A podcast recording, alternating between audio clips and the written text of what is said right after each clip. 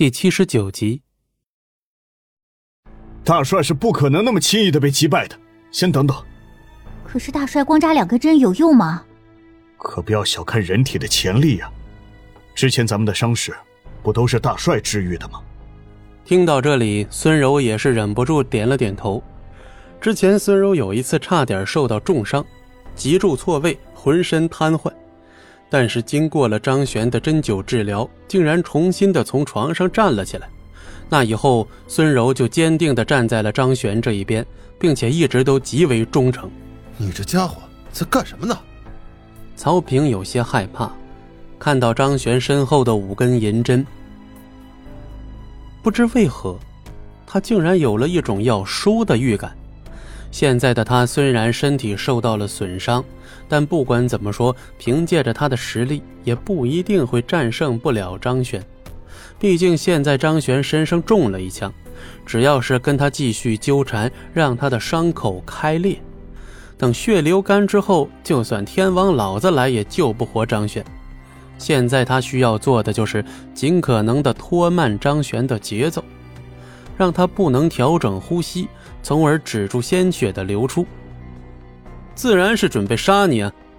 张璇的声音回荡在他的耳边。曹平怒不可遏，猛然的冲了过来。他可不想让张璇这么快就重新站起来，拳头猛然上扬。在这一刻，所有力量全都集中在了一点，朝着张璇伤口处猛然砸去。这一拳阴得很。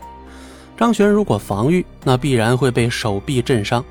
从而让冲击力透过身体传到伤口，届时伤口撕裂，张璇一定不好受。